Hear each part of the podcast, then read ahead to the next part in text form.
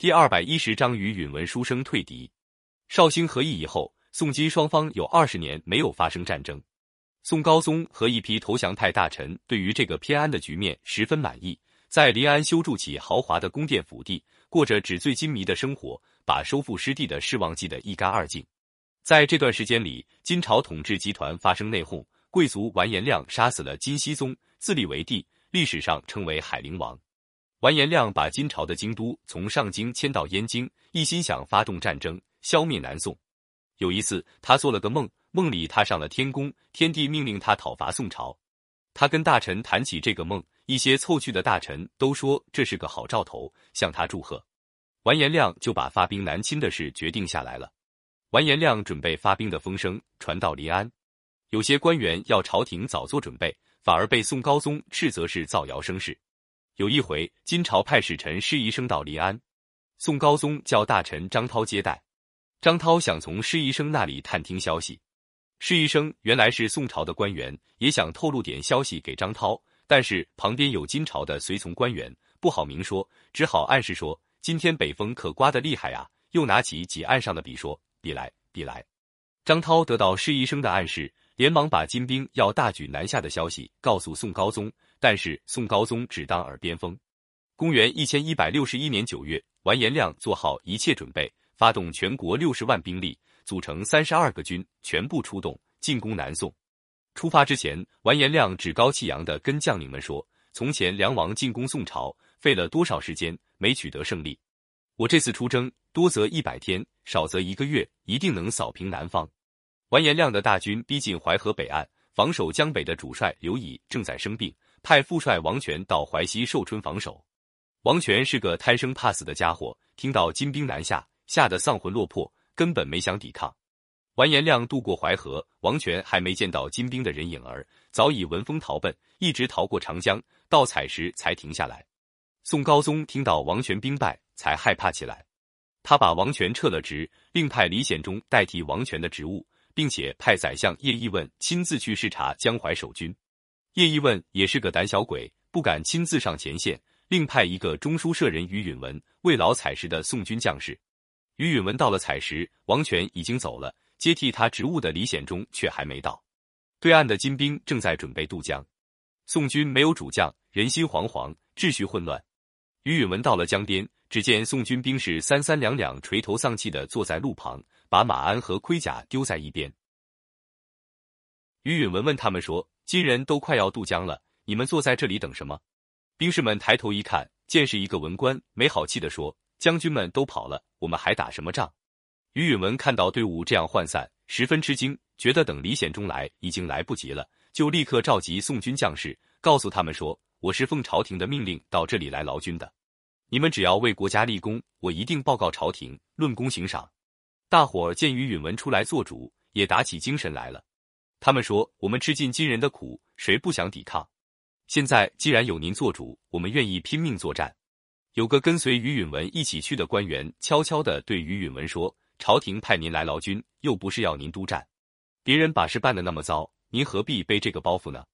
于允文气愤地说：“这算什么话？现在国家遭到危急，我怎么能考虑自己的得失，逃避责任？”于允文是个书生，从来没有指挥过战争。但是爱国的责任心使他鼓起勇气，他立刻命令步兵、骑兵都整好队伍，排好阵势，又把江面的宋军船只分为五队，一队在江中，两队停泊在东西两侧岸边，另外两队隐蔽在港岔里做后备队。宋军布置刚刚结束，金兵已经开始渡江，完颜亮亲自挥动着小红旗指挥，几百艘金军大船迎着江风，满载着金兵向南岸驶来。没有多少时间，金兵已经陆续登岸。于允文命令部将石俊率领步兵出击。石俊挥舞着双刀，带头冲向敌阵。兵士们士气高涨，拼命冲杀。金兵进军以来，从没有遭到过抵抗，一下子碰到这样强大的敌手，就都垮下来了。江面上的宋军战船也向金军的大船冲去。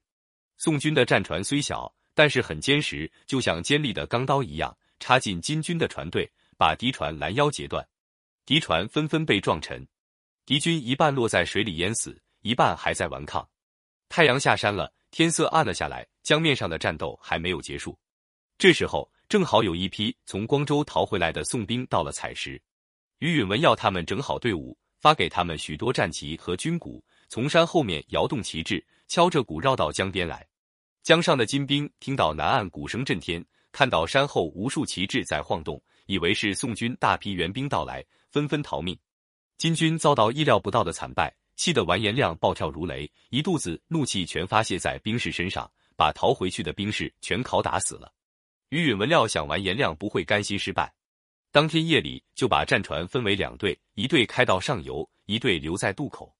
到第二天天蒙蒙亮的时候，完颜亮果然又派金军渡江，于允文指挥两队战船夹击。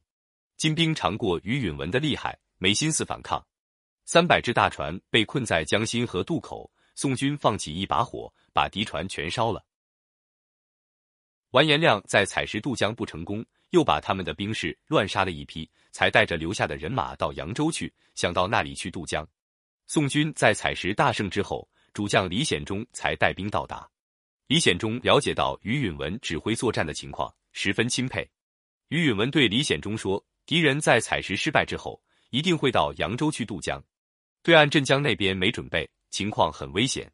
您在这守着，我到那边去看看。”李显忠马上拨给于允文一支人马。由于允文率领前往镇江，镇江原来是由老将刘乙防守。那时候刘乙已经病得不能起床了。于允文到了镇江，先去探望刘乙。刘乙躺在床上，紧紧拉着于允文的手，心情沉重地说：“国家养兵三十年，没有立过一点战功，想不到立大功的还是靠您这位书生。我们当将军的实在太惭愧了。”于允文安慰他一阵，就回到军营。他命令水军在江边演习。宋军制造了一批车船，由兵士驾驶，在江边的金山周围巡逻，来回像飞一样。北岸的金兵看了十分吃惊，赶快报告完颜亮。完颜亮大怒，把报告的人打了一顿板子。这时候，金兵打了几次败仗，都害怕作战，有些将士暗地里商量逃走。完颜亮发现后，下了命令：兵士逃亡的杀死将领，将领逃亡的杀死主将，并且宣布第二天全军渡江，畏缩不前的处死。金军将士对完颜亮的残酷统治再也忍受不住，还没等完颜亮发出渡江命令，当天夜里拥进完颜亮的大营，把他杀死。完颜亮一死，金兵就撤退了。完颜亮带兵南侵的时候，金朝内部也出了事，一些不满完颜亮统治的大臣，另外拥戴完颜雍为皇帝，这就是金世宗。采石大战后，金世宗为了稳定内部，派人到南宋议和，宋金战争又暂时停了下来。